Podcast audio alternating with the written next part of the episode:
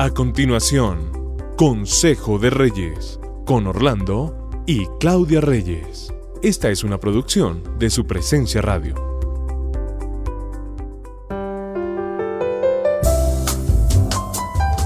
Buenos días, hoy estamos nuevamente en Consejo de Reyes. Estamos con mi esposa muy contentos de compartir con ustedes temas que van a ser importantes para cada uno de ustedes como familia. Uno de ellos es orden en la casa. ¿Creen ustedes que para crear buenos ambientes y orden en la casa tenemos que contratar decoradores o personas que sepan mucho de ambientes y decoración? Habrá siempre que llamar a un especialista. Eh, creemos que no es siempre necesario podemos crear buenos ambientes. Es más, es bueno identificar en un matrimonio cuál de los dos tiene más desarrollado ese don, porque siempre sucede que alguno de los dos es mejor para eso que el otro. Entonces, ¿quién tiene talento para ordenar? ¿Quién tiene talento para crear esos ambientes y decorar nuestros hogares de una manera que nos invite a estar en casa? Sí, a mí siempre me pareció importante lo que tú hacías. Una de las maneras de crear buenos ambientes es, por ejemplo, hacer cambios de colores, de colocar flores, de tener una buena posición de los muebles. Yo recuerdo que tú Eso te eras molestaba, ¿no? Sí, tú eras especialista en esto y yo decía, "¿Pero qué es esto?" Recuerdo, "Un día me vas a cambiar a mí." y con las niñas después nos acostumbramos a pintar paredes, eh, cuando no había dinero, pues hacíamos los cambios y los cambios de ambientes en la casa entre nosotros mismos para que hubiesen distintos y agradables espacios en casa. En mi caso yo era pues especialista en el orden. Demasiado especialista, sí. A veces me pasaba. A veces te pasaba. Me pasaba porque cuando hay niños, pues hay desorden y yo a veces colocaba el orden por encima de que mis hijas pudieran hacer desorden con sus juguetes o con sus paquetes de, lo que estaban comiendo, porque yo siempre quería tener ambientes ordenados, pero para los que tienen hijos, yo sí les quisiera decir, sus hijos son primero que el orden. También es importante que tengamos en cuenta cómo influencia, cómo venimos influenciados por lo que vivimos en casa de nuestros padres, donde crecimos. Las llamamos las herencias ancestrales también, esas costumbres, esos hábitos que heredamos que también tienen que ver con la forma de decoración y de orden en nuestra casa.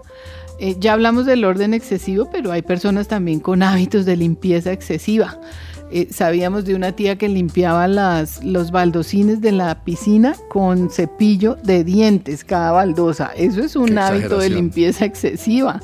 El desorden excesivo puede también ser heredado, revisen de dónde viene. También hay personas que les da igual una sábana blanca con una sábana roja encima, una verde con figuras con una negra. O sea, da lo mismo, igual es una sábana. Y si las cobijas no se cambiaran durante 10 años, pues ¿qué pasa? Calientan igual. Esperamos que por lo menos se laven. Hay que hablar también de las almohadas de los baños, de la cocina. Estas son áreas comunes de nuestra casa que deben ser agradables. O qué tal si a usted le pasa lo que a muchos nos pasó un tiempo de la vida. Todo lo que tiene en su casa es heredado de la tía, del abuelo, de los papás. O sea, su casa está al gusto de sus abuelos y usted ni siquiera se ha dado cuenta. Todo lo que desechan en otras casas, lo reciclamos para la casa. eso, eso no es bueno. Eso no es bueno. Esa es una mentalidad que no bendice nuestra casa, es una mentalidad que cultiva la ruina. Entonces tenemos que salir de esa mentalidad, tenemos que soñar, tenemos que planear, tenemos que creer que podemos hacer cambios en nuestra casa. Puede ser que, como tú siempre has sostenido, hay que hacer cambios. Eh, quisiéramos preguntar hoy, ¿la cama que usted tiene no la cambia hace 20 años? Ya mm. casi que ni se sostiene. ¿Qué daños hay en su casa? Goteras, filtraciones, fisuras que siguen por años. La pintura de sus habitaciones son feas, oscuras y ya son blancas por la palidez que dan los años. Hay flores en su casa. Hemos aprendido en este tiempo a amar las macetas, las materas, los pinos. Cuando sale una flor como que nos alegra, nos eh, hacemos fiesta nosotros. Esta mañana estaba celebrando una hortensia hermosa que salió de una maceta que sembramos. Sí, tremendo. Estamos viejitos. o las sillas eh, siguen sonando ya tanto que, que en cualquier momento se van a caer ustedes de ahí. Chirrean, sí. Y algo muy importante, ¿cómo están sus utensilios de cocina? Están ya negros de tanta esponjilla y golpeados por todos lados. La vajilla donde les sirve a sus hijos están desportilladas. Eso es importante. Y también Hay que algo- esos pocillos desportillados y esos platos desportillados. No los usen más. Van a ver que crean la necesidad de tener otros. Y la última pregunta.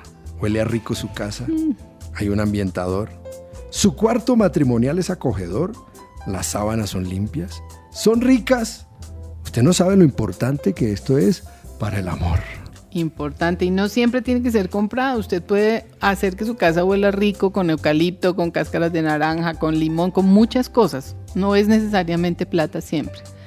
Todo esto lo hablamos porque hay hijos que no quieren invitar a sus amigos a la casa, al sitio donde viven. ¿Sabe por qué? Porque les da pena. ¿Se ha preguntado eso? ¿Por qué mi hijo no trae amigos o amigas a casa? ¿O por qué mi hija no trae a su novio a la casa? Prefieren estar en cualquier otro lugar que en casa. Y eso habla de que algo estamos haciendo mal. Que el ambiente no es acogedor Ujú. O no es un ambiente cómodo. Podemos ser creativos sin necesidad de gastar mucho dinero, que siempre es el pero o la excusa que ponemos es que no tenemos plata. No, mire, vaya a Pinterest, que es una herramienta buenísima. Esa es tu herramienta. Sí, busquen formas de hacer cosas con las manos, de aprovechar los espacios, la luz, o sea, nos da muy buenas ideas. También hagan compras, obviamente según su presupuesto, para cambiar ciertos ambientes que no hemos vuelto a tocar jamás. Yo, Yo- sé que estamos hablando a alguien. Le estemos hablando algo. Sorprenda a su esposa con un cambio en la casa, lo que, lo que les contaba mi esposo al comienzo. Mueva las sillas del lugar, cambie de lugar las cosas. Eso también hace que el ambiente mejore y que haya un cambio. Pero eso no es Feng Shui. No, no es Feng Shui, no, es simplemente acomodar las cosas de otra manera. Vayan a un almacén, sueñen, o sea, vayan y vean el mueble que quieren, que les gustaría. Esto es un- una, que se puede decir, una actividad que ahora disfrutamos juntos. Yo le digo a mi esposo, acompáñame a mirar, no a endeudarnos. Vamos a mirar y soñamos, nos damos cuenta cuánto vale, empezamos a ahorrar y empezamos a, a proyectarnos, a tener eso en casa para hacerla más Y bonita. sería bueno que sus hijos también pues participaran de esto. Sobre todo, ¿hay un ambiente para Dios en su casa? Tiene buenos ambientes, bonitos, agradables, porque los espacios y nuestra casa deben tener orden también para que Dios se sienta cómodo en nuestras casas. Por eso Proverbios 14.1 que dice, La mujer sabia edifica su hogar, pero la necia con sus propias manos lo destruye. Yo creo que tenemos que ser sabias mujeres. Así no lo hagamos nosotros, motivemos a que nuestros esposos lo hagan y a ver la forma como lo podemos hacer. Queremos pedirte, Señor, que nos ayudes en este día para que nosotros podamos ser mujeres sabias y que podamos involucrar a nuestro esposo de manera sabia, también a nuestros hijos, para crear y propiciar ambientes donde primero tú quieras estar y donde todos nosotros encontremos un refugio seguro en casa. Gracias Señor, porque aún en estas pequeñas cosas podemos pedirte ayuda y sabemos que tú nos ayudarás. Bendícenos en este tiempo. Amén. sean creativos, bendiciones.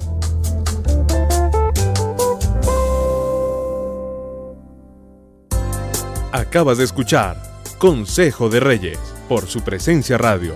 Este devocional estará disponible en el podcast de nuestra página web, supresenciaradio.com.